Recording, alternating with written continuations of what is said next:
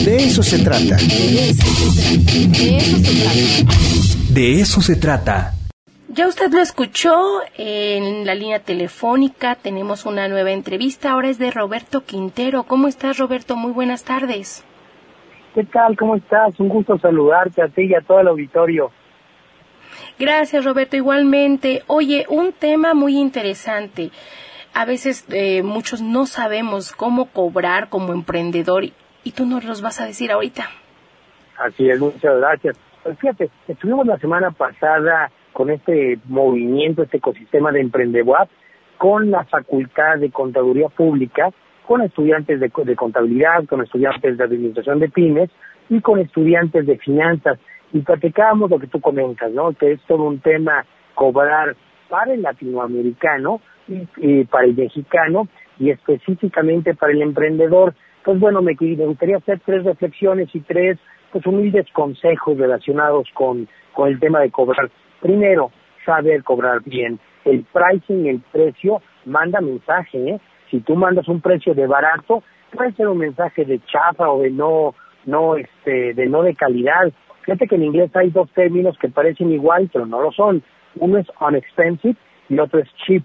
Unexpensive es que no eres caro y cheap es que eres, pues, barato, ¿no? Y, y podría ser corriente. Entonces, si de plano vamos a bajar el precio, seamos unexpensive, no seamos cheap, pero atrevámonos a, a cobrar. Fíjate que tengo un socio que quiero mucho, este Simón Bros, de la Comunidad Judía de México, y yo acá cada vez que yo digo que se me hace caro, él me contesta, no Roberto, no está caro, es que ganas poco. Digamos que me bulea, me molesta con el tema. Entonces, invito al emprendedor que cuando un cliente le diga, es que estás caro, pues no le va a decir que no, que más bien gana poco, pero no bajarse los precios. Sí, tener mucho cuidado, mucho respeto a tu trabajo. Y bueno, me paso al segundo consejo, que tiene que, ver con saber costear. Es decir, saber, saber cobrar no significa ser caro, ¿eh? Saber cobrar significa costear perfectamente, es decir, entender cuánto nos cuesta lo que estamos haciendo, hacer por supuesto un estudio este, de mercado, cómo están los demás y cuánto valor agrego. Creo que son tus tres elementos para cobrar, insisto, costear, es decir, bueno, cuánto me cuesta en costo, en gasto, en cuánto está cobrando la competencia y bueno, ese diferenciador que traigo, cuánto me permite poner de sobreprecio. Y, y, y, la tercera recomendación, fíjate que está muy de moda en otros países, como en Estados Unidos, que ya casi nadie te vende cosas, más bien te cobra iguala. Si tú vas a comprar un software, una asesoría o lo que sea, pues ya no te cobran, no te dicen son tanto dinero, te mira, tres pesitos mensuales, así como Coppel, ¿no? Tres pesitos a la semana, de aquí a la eternidad, y de esa manera me pagas.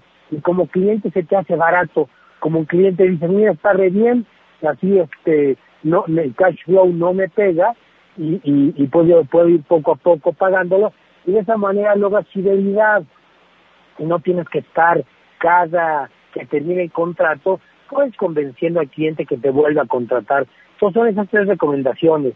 Uno, atreverse a cobrar.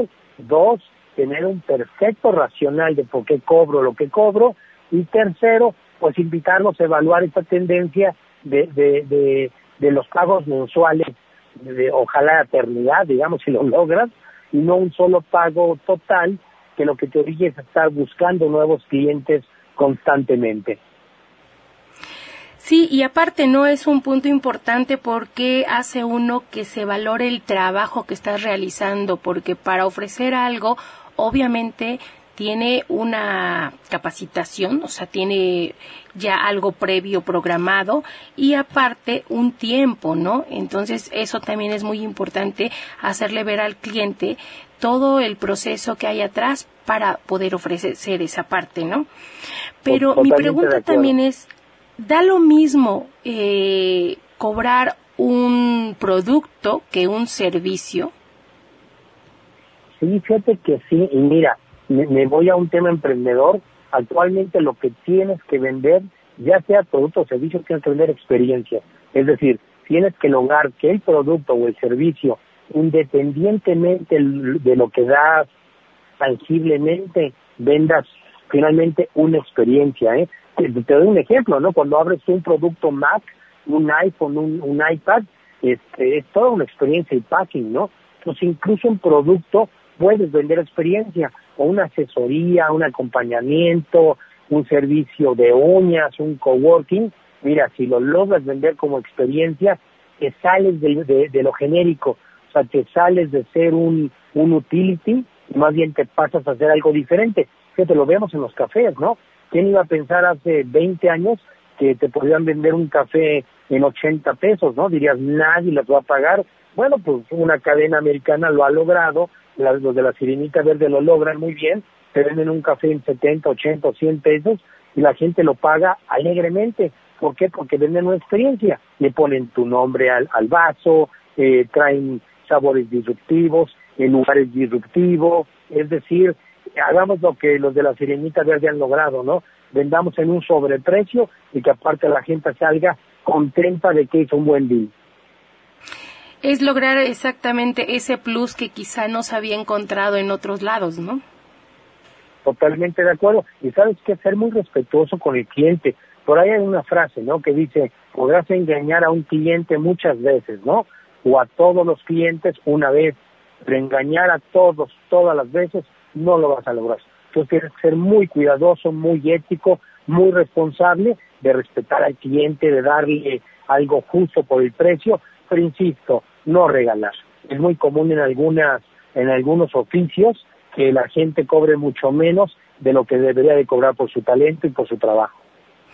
Sí, exactamente. Y desgraciadamente a veces la situación económica y con tal de pues acaparar clientes o tener trabajo, luego no valoramos igual lo que uno hace, ¿no? Es correcto. Y fíjate que vicias industrias, así se dice, ¿no? O sea, cuando alguien baja los precios a, a lo tonto, entra algo llamado espiral de precios y el de enfrente cobra tres pesos menos y yo tres menos y el de la esquina tres menos y al final lo que haces es que todos pierdan, ¿no? Porque no logras ya dar un, un, un producto de calidad por ser precio bajo. Un emprendedor nunca entra al, al esquema de precios bajos. Sí, claro, porque si tú bajas los precios forzosamente para que te sea redituable, tienes que bajar la calidad. Es correcto, es correcto, o no ganarle nada, ¿no? Que es lo que de repente pasa y es muy triste, que de repente hay emprendedores que nada más logran cash flow, ¿no? Que casi casi le entran tres pesos, juega con ellos y paga tres pesos. No, no va por ahí. Un emprendedor agrega mucho valor de manera que lo cobra y el cliente sale satisfecho y contento del dinero que te dejó en la mesa. Pues muchísimas gracias por esta participación, Roberto. Muy interesante como siempre y nos estaremos escuchando la próxima semana. Gracias. Saludos y gran, gran inicio de semana. Gracias, Roberto, igualmente.